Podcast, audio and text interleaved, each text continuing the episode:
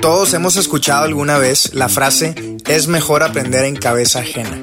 Estoy convencido de que siempre podremos aprender de las experiencias de otros.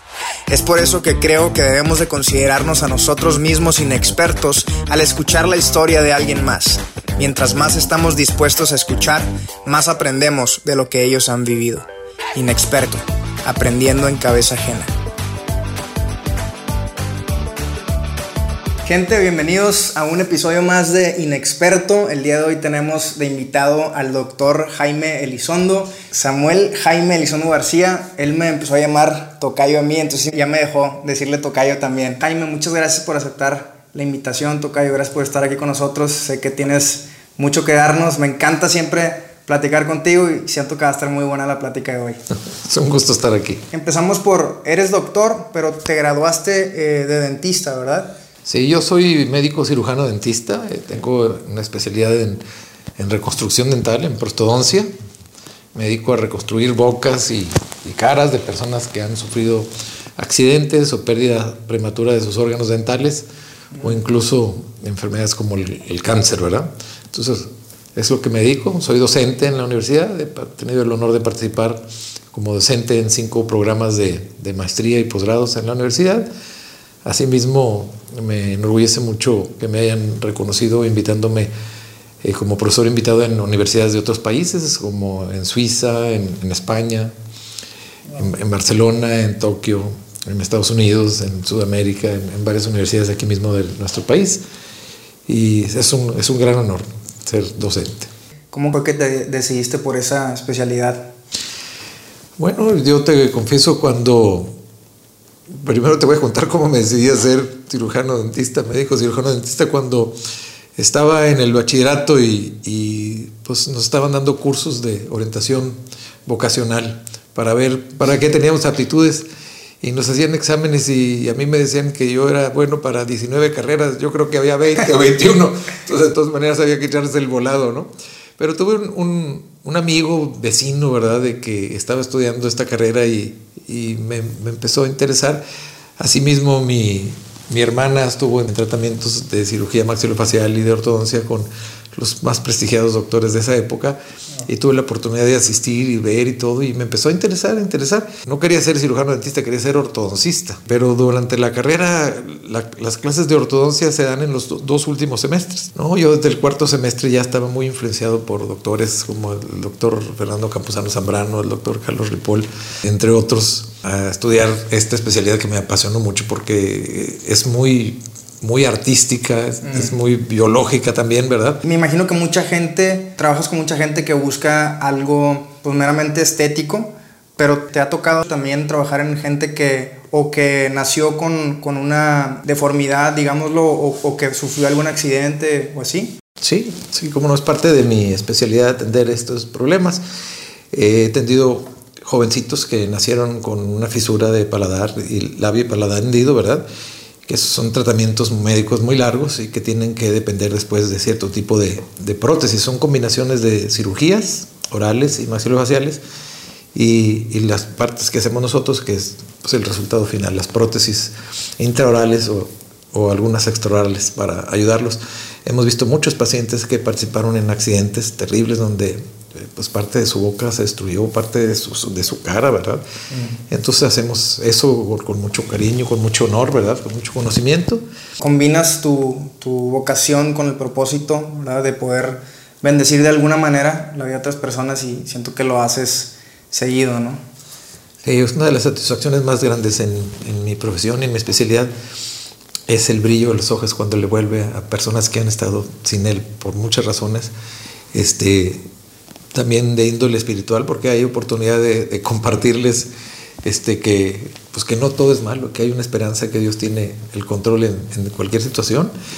Y, también al reconstruirles su situación bucal o, o maxilofacial, este, pues les vuelve la sonrisa, les vuelve el, brillo a los ojos y ese, es el mejor pago, más, la, mejor remuneración. Hay mucha gente que, que no, no le gusta lo que hace y el poder encontrar propósito y estar apasionado por tu profesión y poder ayudar a otras personas, me imagino que, como tú dices, te ha de, llenar así bastante. Es lo máximo. Cuando a mí me, me, reconocen mucho aquí como el doctor de los casos difíciles, Cuando me llega un caso difícil, que me que amerita un reto, a veces no puedo dormir de la emoción. Ya quiero que amanezca el día siguiente para seguir y en la noche estoy pensando cómo vamos a resolver todo este caso, ¿verdad? Y de veras me apasiona muchísimo mi, mi profesión y mi, mi, especialidad. ¿Qué fue lo que hizo que, que ahora puedas decir que tu relación con Dios es, es diferente que en ese entonces, que ahora tienen una mucho mejor relación?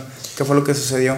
Pues ha sido todo un, un proceso, ¿verdad? Siempre hemos sido creyentes, mi esposa y un servidor. Mis ancestros trajeron el Evangelio a México. Entonces yo soy este, cuarta generación cristiano y sin embargo pues tenemos familiares bautistas, metodistas y católicos.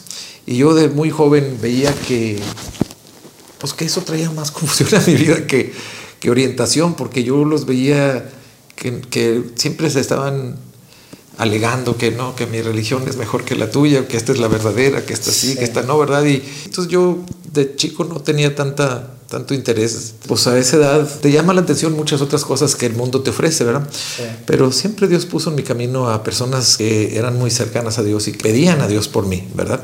Y entonces en mí fue una evolución, ¿verdad? Porque sí tuve acercamientos con Dios desde pequeño, ¿verdad? Pero yo creo que fue hasta que me después de que me casé y que, que, tuve ya hijos, ¿verdad? Pues quería lo mejor para mis hijos, ¿verdad? Tenía la oportunidad económica, ya que tenía buen trabajo y todo, pues de, de, tener a mis hijos en las mejores escuelas. Y me acuerdo que los metí a las mejores escuelas disponibles aquí en San Pedro Garza García. Y en el primer cumpleaños que les hice a mis hijas, que cumplen años ambas el mismo mes, hicimos una gran fiesta. Al, al ver a los padres mm. de los compañeritos y compañeritas de mis hijos. Yo dije, ¿sabes qué? Yo no quiero esto para mis hijas. No quiero que mis hijas se vayan a convertir como estos compañeritos. Gente un poco superficial, muchos de ellos, y, y muy alejados de Dios, ¿verdad? Mm. Entonces empecé a buscar otro tipo de, de escuela y, y así me, me, llevé a otra, a otra escuela que, que no tenía las grandes, abundantes eh, canchas y instalaciones y todo, pero sí tenían muy buena educación, ¿verdad? Eh, que principios y valores y una educación pues, cristocéntrica, ¿verdad?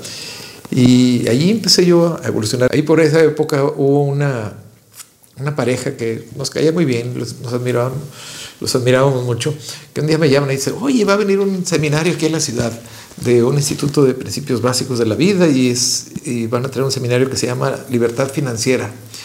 El propósito de Dios en las finanzas del hombre. Ya los inscribimos para que sepan esa fecha. Y mi esposa y yo estábamos tan involucrados en, en muchas cosas que, que, no teníamos deseo de ir, ¿verdad? Y hasta llegué a pensar, pues, ¿qué tiene Dios que ver con eso? Dije, pues aquí es como le eches ganas, te preparas sí. y trabajas, es como te va a ir en la vida. Sin embargo, estábamos pasando por una situación otra vez de los gobiernos, ¿verdad? Con devaluaciones y, y aparecieron las unidades de inversión, los UDIs y sí. uh, había muchos problemas económicos. Pero ni mi esposa ni yo teníamos interés de ir a ese, a ese, seminario, que era miércoles, jueves y viernes por tres horas en la noche y luego sábado todo el día. Claro. Yo el sábado es un día que, que lo, lo, celo mucho, ¿verdad? Es el día que yo hago mucho deporte y que siempre les digo, les decía a mis amigos, no te cases el sábado porque no voy a ir. o no te me vayas a morir el sábado porque no voy a tu funeral. El sábado lo, lo valoraba mucho, ¿verdad? Entonces, ¿qué iba a quedarme yo en un seminario X, ¿verdad? Sin embargo, este, nos insistían mucho estos amigos que fuéramos y fuéramos. Y le dije a mi esposa, mira, vamos, vamos un ratito. Que nos vean que fuimos y, y nos quedamos 15 minutos y nos vamos. Y eh, yo traía, me acuerdo, un reloj de buzo con tiempo regresivo y cuando empezó este, este seminario yo, yo lo activé. Retrocedo tantito. Cuando estábamos preparándonos para ir, mi esposa y yo tuvimos un, una discusión que no recuerdo por qué, pero nunca nos habíamos enojado tanto. Me acuerdo que yo la empujé sobre la cama, algo que nos hizo a los dos en, en, enojarnos mucho. Después comprendí que alguien no quería que asistiéramos a ese seminario. Mm. Bueno, pues así enojados nos subimos a una camioneta suburban que teníamos, nos dirigimos hacia ese lugar y al ir cruzando uno de los puentes ahí de, que cruzan el río Santa Catarina, alguien nos dio un cerrón que en el viraje hizo que mi camioneta se quedara sobre dos llantas. Y estuvimos a punto de caernos a la parte de, del río Santa Catarina, que quizás hubiéramos muerto. Y comprendo ahora que alguien no quería que fuéramos a ese seminario. Cuando llegamos a ese lugar me sentía incómodo, no conocía a nadie, no veía a las agentes, a las personas que nos invitaron. Entonces yo activé mi reloj de buzo por 15 minutos en tiempo regresivo y empezó 14.59, 14.58. Entonces dije, ok, voy a concederme atención al conferencista. No tenía ni 3, 4 minutos hablando y volteé a ver a mi esposa y la cuestioné, pues, ¿qué le dijiste a estas personas de mí? Porque me empezó a caer el saco y me empezó a interesar mucho, ¿verdad? Todo lo que, lo que decían son cosas que, que yo nunca había oído. Si eran principios de Dios, pero no los que oyes en misa, no los que oyes en un servicio religioso, ¿verdad? Eran principios y ahí nos empezó a decir pues que Dios había creado principios para, para nuestro beneficio, para nuestro aprendizaje. Y por ignorantes de no conocerlos o no leerlos, pues a veces no nos podemos beneficiar de ellos. Y que Dios había creado principios para todo, para todo, para la salud, para el trabajo, para las relaciones humanas, para el sexo, para la poesía, para la música, para todo, ¿verdad? Y para las finanzas también, porque este, este parcialmente era de, de, finanzas. Entonces me interesó muchísimo, nunca había oído eso yo en ninguna iglesia, yo había ido a iglesia católica, a iglesia evangélica, y pues oyes los evangelios, oyes la misa, oyes el servicio, pero esto nunca lo había escuchado, ¿verdad? Entonces me llamó mucho la atención, en un ratito empezó a sonar la alarma de mi reloj, y lo apagué y mi esposa me dice, ya sonó la alarma. Y le digo, y nos quedamos las tres horas y volvimos al día siguiente y volvimos al día siguiente. Fue miércoles, jueves, viernes y el sábado todo el día. Y empezamos a aplicar, Samuel, todos esos conocimientos nuevos para nosotros en nuestra vida. Una cosa que comento yo mucho, que, que aquí los hombres en, en, nuestro país y quizás en otros países también en nuestro léxico cotidiano incluimos a veces malas palabras para, para hablar. Y yo, yo salí de ese seminario y ya no me salía ninguna palabra mala. Nada, nunca.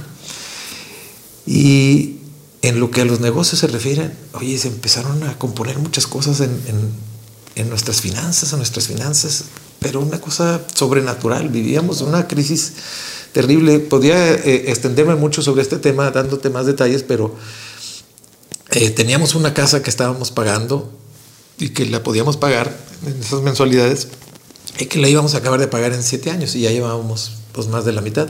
Cuando aparecen estas unidades de inversión por estos problemas económicos allá en 1994 y ahora, ahora íbamos a pagarla en, en 30 años de esa casa. Y la mensualidad que llevábamos ahora era un abono a los intereses y yo estaba muy decepcionado con, con eso, ¿verdad? Pero bueno, después de, tomar este seminario y empezar a aplicar en nuestra vida todos estos principios, tanto para nuestra vida, nuestra relación como pareja, relación con los demás y, en las finanzas, ¿verdad? Oye, empezó a, componerse las cosas para nosotros. El país seguía en una desgracia, pero para nosotros empezaron bien, bien, bien, bien. Y no nomás esa casa que estábamos pagando, pero mi sueño era construir una casa en un terreno que, que habíamos adquirido en, en, en, la presa, las orillas de la presa.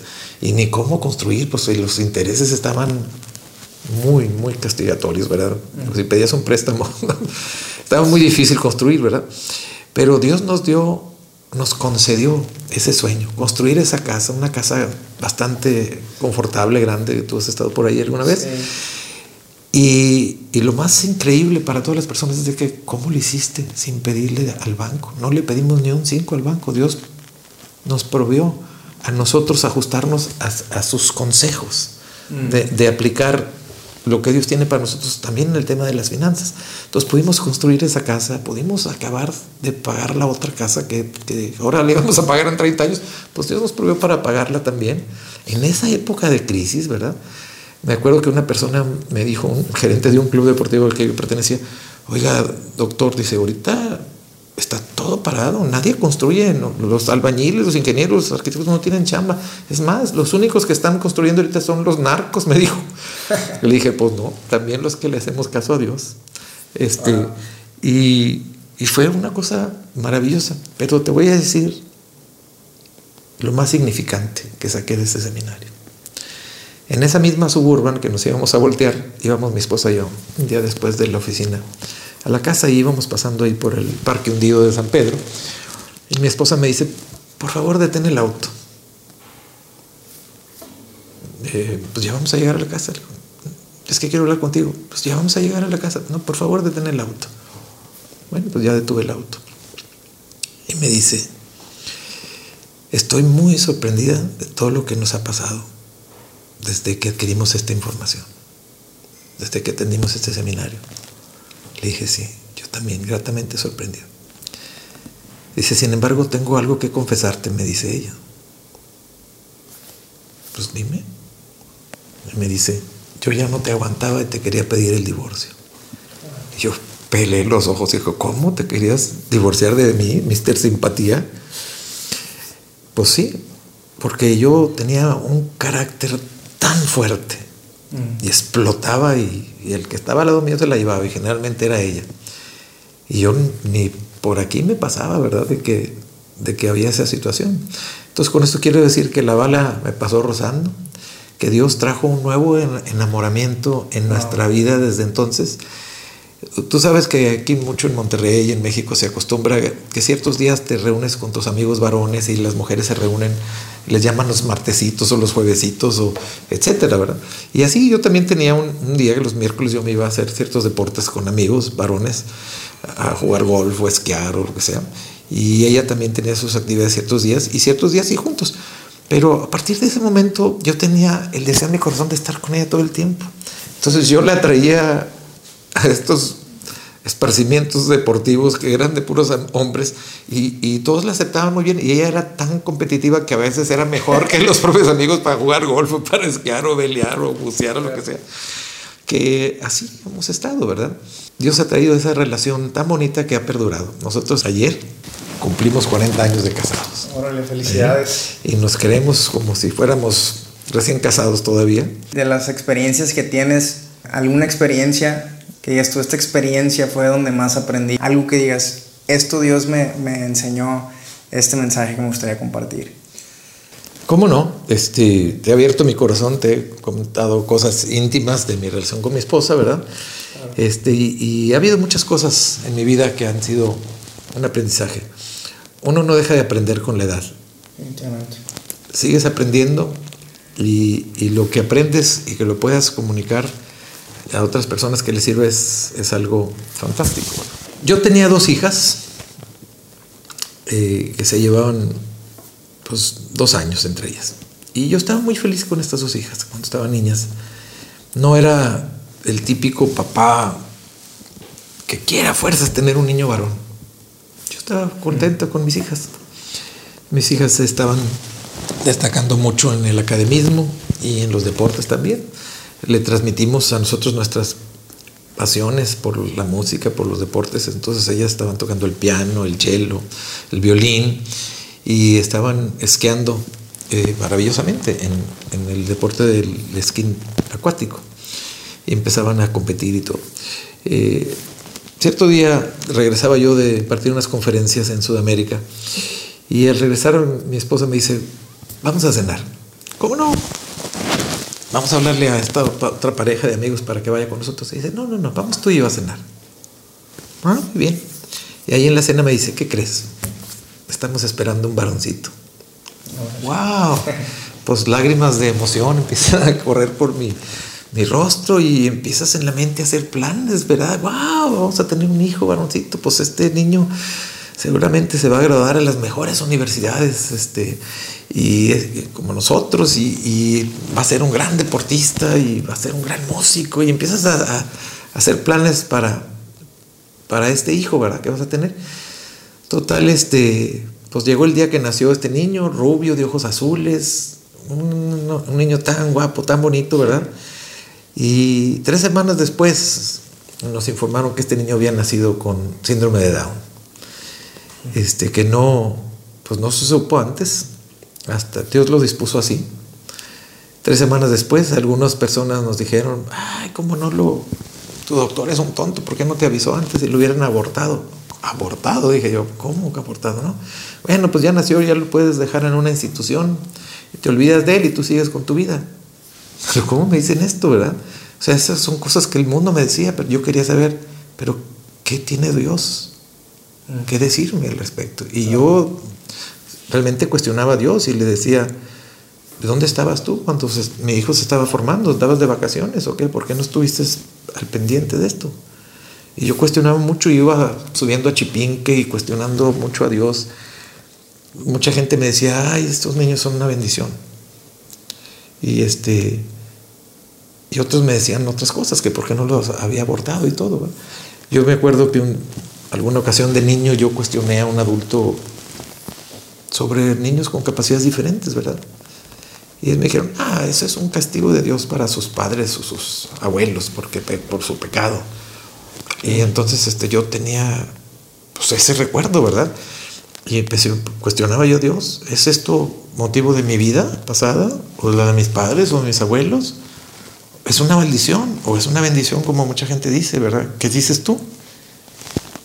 Y, así estaba yo con esa incertidumbre, ¿verdad? Y me recuerdo que un día, unos días después, recibí una llamada en mi oficina de una persona y me dice, Jaime, Jaime Elizondo, le dije, sí, a sus órdenes. Ay, yo ya te había hablado y me dijeron que estabas ocupado y la verdad ya no te iba a hablar. Pero Dios me insiste mucho que te, que te hable. ¿Cómo dices? Sí, es que Dios me ha hablado para que yo te dé este mensaje. Se trata de tu hijo. ¿Me permites dártelo? Yo le dije, ¿podría no ser por teléfono? Ah, por supuesto, vengan a mi casa. Y ya fui a su casa en la noche con mi esposa y, iba llegando el esposo de esta señora y él no sabía nada que íbamos a ir. Pues ya nos sentamos después de los saludos en su sala y ella volteó su silla a, verme a mí. Y me empieza a decir, Jaime, Dios te dice que Él sí tuvo cuidado de la formación de cada célula en tu hijo. Yo me quedé con los ojos abiertos, atónito, ¿verdad? Porque yo esto no lo había comentado ni a mi esposa. Dios te dice que esto no es una maldición por tu vida pasada, ni la de tus padres, ni de tus abuelos. Que es una bendición. Que Dios tiene un propósito en la vida de tu hijo. Y me empieza a decir cada cosa que yo le cuestionaba a Dios, que ya no pude contenerme. Y empecé a llorar. Todos estábamos llorando. Jaime, Dios te dice que no tengas miedo, que lo veas a Él, que veas a Dios a través de tu hijo, que lo abraces, que Él te va a guiar. Y eso cambió toda, toda mi perspectiva y lo empezamos a integrar a mi hijito desde meses a todo lo que éramos la familia, todo lo que hacíamos. Pues no, no tiene por qué ser diferente. Y desde muy chiquito, desde días de nacido, tuvo la oportunidad de, de andar en lo acuático con nosotros, en una lancha, muy chiquito lo traía yo cargando aquí de meses y yo esquiando y él aquí cargado conmigo a un ladito y a muy pronta edad pues pudo también tener eh, esa, ese desarrollo musical. Él nació con un talento también musical y lo desarrolló y llegó a ser un gran músico. Todos mis hijos han tenido la oportunidad de sentarse en mis piernas para tocar el piano de bebés o la batería. Pues él llegó a ser un gran músico desde los 3, 4 años y llegó a tocar en escenarios importantes como en el Teletón, en la Arena Monterrey, tocó con, los Beach Boys alguna ocasión, tocaba una batería, canción, tocaba batería y estaba estudiando piano y guitarra, ¿verdad? Y fue un niño que, pese a lo que nos decía la gente, que, es, que estos niños no pueden aprender nada, que siempre iban a ser niños, aún si llegara a edad adulta, ¿verdad? Jimmy se desarrolló mejor que cualquier niño normal en muchas cosas, ¿verdad? Este, la trisomía 21 que define al síndrome de Down, pues los hace que sean un poquito más lentos. Por ejemplo, le avientas una pelota, cualquier otra persona lo cacha y ellos a lo mejor tienen un, segundo después si no la cachan, ¿verdad? Y por eso hay muchos ejercicios de estimulación temprana para, para ayudarlos en ese aspecto. Jimmy nomás no hablaba muy claro, porque tenía la lengua muy grande, pero era un niño que sí se le entendía y que era tan espiritual, tan amoroso y tan talentoso y tan deportista que en todo nuestro medio social y familiar era necesario Jimmy. Era muy querido, ¿verdad? Este, después de, nosotros dimos muchas conferencias acerca de eso, una que se llamó Cómo sobreponerse a la adversidad. Y mencionábamos toda esta experiencia.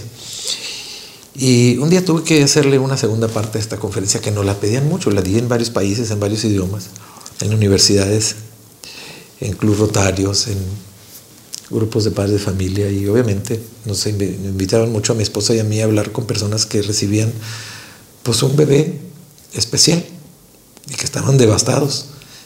y platicamos, gracias a Dios, nos usó con muchas parejas. Y menciono en esta segunda parte de la historia, este, cuando hemos superado algo así, a veces pensamos, ok, ya, el resto de mi vida va a ser un jardín de rosas. ¿Verdad? Ya pasé por algo muy fuerte en mi vida, lo superamos con la ayuda de Dios, el resto de mi vida va a ser un jardín de rosas. Pero ¿sabes qué, yo Las rosas también tienen espinas. Y cierto día nuestro hijo Jimmy se empezó a sentir mal y fue diagnosticado con leucemia. Y eso fue un golpe muy fuerte. ¿Qué tan fuerte? Pues tan fuerte que no te quieres ni levantar de la cama, no quieres existir, no quieres ir a trabajar, no quieres, olvídate ir a hacer deporte o música, o sea, estás, sientes una responsabilidad como papá, ¿qué puedes hacer más allá de eso? Y, y Dios me dijo, sigue confiando en mí, sigue confiando en mí. Y tuvimos tres años muy difíciles a partir de ese, de ese momento que fue diagnosticado con leucemia, con tratamientos muy fuertes. Él tenía un cabello largo, rubio, muy bonito, pues perdió todo, estaba pelón como una rodilla, pero nunca perdió la sonrisa y él siempre animaba a otros niños y adultos en el hospital y siempre les daba palabra, palabra de Dios y todo, ¿no? Este, Jimmy es una persona que tenía dos rostros. Y no me refiero a lo que comúnmente decimos una persona de dos rostros que pudiera ser hipócrita. Él, él verdaderamente tenía dos rostros, pero de una manera muy positiva. Me recuerdo la primera vez que percibí ese, ese rostro, estábamos en un servicio religioso, en una iglesia, y, él me, de repente se levantó y, se salió, ¿verdad? Y, entonces pues, dije, ¿dónde vas? Y dijo, pues quiero ir al baño. Entonces ya lo acompañé al baño. Y al regresar en esta iglesia tienen una costumbre de, de, tener un momento íntimo con Dios y invitan a todas las personas a ir de rodillas en sus asientos y tener un momento íntimo con Dios, cada quien mientras una música muy sutil está tocando, está siendo interpretada por la, orquesta que viene esta iglesia. Entonces, bueno, pues entramos en ese momento y ahí vamos dirigiéndonos a nuestros asientos que estaban casi enfrente. Cuando de repente Jimmy se paró y se volteó hacia atrás y empezó otra vez a caminar hacia la salida. Y ahí fue la primera vez que percibí esa cara, ese otro rostro. Y le dije, Jimmy, ¿qué pasa? Y él me dijo, Entonces me fui atrás de él, pero él se metió en una fila y había 700 personas en ese recinto, ¿verdad? Y él se fue a parar atrás de una persona que estaba hincada, como las otras 700 personas. Pero con una de esas 700 personas fue. Le puso las manos en, su, en, su, eh, en sus hombros, en su cabeza, y empezó pues a orar por él. No comprendía yo lo que estaba él diciendo, ¿verdad? Pero tú te quedaste? yo me quedé paralizado sin interrumpir eso, ¿verdad? Estaba yo pues como a unos dos metros de distancia. Y esa persona empezó a llorar y a llorar y a llorar y a llorar y a llorar y a llorar. Y bueno, de repente Jimmy terminó y volteó y se le vino ya su carita normal. Y me dio la mano y dijo, ya, papi, vámonos. Y esa carita la, la vi en muchas ocasiones. Entonces, pues fue algo muy grandioso este, tener a Jimmy con nosotros. Aprendimos tanto de Dios a través de él y, mucha gente. Y bueno, tuvimos una época difícil cuando le diagnostican esa leucemia, ¿verdad? Estuvimos viviendo mucho tiempo en el hospital y este, de repente entró en remisión y él regresó a dar conciertos y regresó a la escuela y todo, ¿verdad? Este, y, y un día pues le regresó la enfermedad y en 11 días se lo llevó Dios, ¿verdad? Eh, en un diciembre del 2011 se lo, recogió Dios y, y, ahí aprendimos pues que Dios Dios cura de diferentes maneras. Una de esas maneras es recogiéndolo. Mm. Y es lo que hizo con, con Jimmy, ¿verdad? Y este, en, en, su servicio funeral vinieron más de 3.000 personas. Y no conocíamos a todas. Algunas personas se presentaron con nosotros ahí y dijeron, es que tu hijo nos influenció de esta manera, de esta otra manera, de esta otra manera, ¿verdad? Y, por, ejemplo, una persona que se presentó ese funeral con, con, mi esposa y con un servidor dijo, yo una vez vine invitado aquí a, este, a esta iglesia y, y vine sola y, estaba yo deshecha con mi familia y mis hijos y mi esposo y todo y, y mi situación que estaba pasando. Y, recibí mucho de Dios en los cantos y, en el mensaje, en los evangelios. Y empecé yo a clamar por dentro. ¿Por qué estoy aquí sola? ¿Por qué estoy aquí sola? Y nos comentó esa señora que, que ella estaba desde su interior clamando eso, era ¿por qué estoy sola? Y de repente sintió una manita que le agarró la mano. Era Jimmy, dijo, aquí estoy. Hmm. Y Wow. Entonces, impresionante cómo Dios, Dios no limita el tamaño del propósito de una persona a sus años, ¿no? Me gustaría, quisiera terminar hablando con algo que yo admiro bastante de, ti, lo mencionabas un poquito ahorita, lo mencionábamos antes de empezar a grabar, y es que eh, yo admiro bastante cómo te llega tu relación con Gris, con tu esposa, cómo tiene una súper buena relación, todos los días están yendo a caminar, a hacer ejercicio, este, están subiendo ahí mensajes como contabas. Eh, ¿qué, nos pudieras contar de, tu relación con ella y, y, qué nos pudieras recomendar a los que estamos más chavos? Hay un pasaje en las escrituras que dice, cordón de tres dobleces no se rompe fácilmente. Este, es a los, a los jóvenes que, que no tengan novio o novia, parejas todavía, ¿verdad? Les digo que busquen en Dios a la persona que Dios ya creó para ustedes. Es muy fácil enamorarse de, una persona del sexo opuesto, ¿verdad? Eh, hay muchas cualidades que nos permiten tener un enamoramiento y nos podemos enamorar de cualquier persona. Pero ¿qué es lo correcto? Enamorarnos de la persona que Dios creó para nosotros, porque esa es la correcta, esa es la que basa el resto de tu vida Vas a crecer juntos, a vivir juntos, a disfrutar juntos, a sufrir juntos, porque también en la Biblia dice que en, este, en esta vida tendrás aflicción, pasarás por aflicción, y, es la realidad, algún día van a pasar por momentos difíciles. Y qué mejor que pasarlo con la persona correcta que la incorrecta, porque la incorrecta va a correr. El día que haya un, día difícil, no se va a quedar a tu lado, aunque estén casados, aunque tengan hijos, se va a ir. El hombre o la mujer ya ha pasado mucho. Es mejor tener la certeza y eso se pide en oración y se escucha. La respuesta es oración mucho a través de los padres. Cuando encuentras la persona correcta que Dios creó para ti, que Dios aprueba para ti, vas a tener una relación perdurable. Y el mejor consejo que pudiera yo darles a cualquier persona es, búscate un consejero. Búscate el consejero. En todas las decisiones que tengas que tomar en tu vida, Busca el consejo de Dios. La segunda decisión más importante del ser humano es con quién va a compartir su vida. La tercera sería a qué me voy a dedicar, ¿verdad? La primera obviamente es la relación personal con Dios. Entonces, si tú involucras, ustedes involucran ese consejo, esa búsqueda de sabiduría, cuando te llega una oportunidad de trabajo o tienes que tomar una decisión, cualquiera que sea, es mejor que tu mejor amigo, que es Dios, te dé ese consejo. Tocayo, muchas gracias. Te admiro bastante. Eres una bendición en mi vida. Sé que todos, lo que te, todos los que te conocen pueden decir lo mismo. Gracias por contarnos tantas cosas tan bonitas de, en tan poquito tiempo. Deseo que Dios te siga llevando así por sus caminos y que te siga topando con gente la, que, la cual pueda seguir bendiciendo como lo haces hasta ahora. Eh, para mí eres no nada más una bendición, sino que eres un, un gran ejemplo a seguir. Entonces, pues estoy súper agradecido de contar contigo. Tocayo, muchas gracias. ¿eh?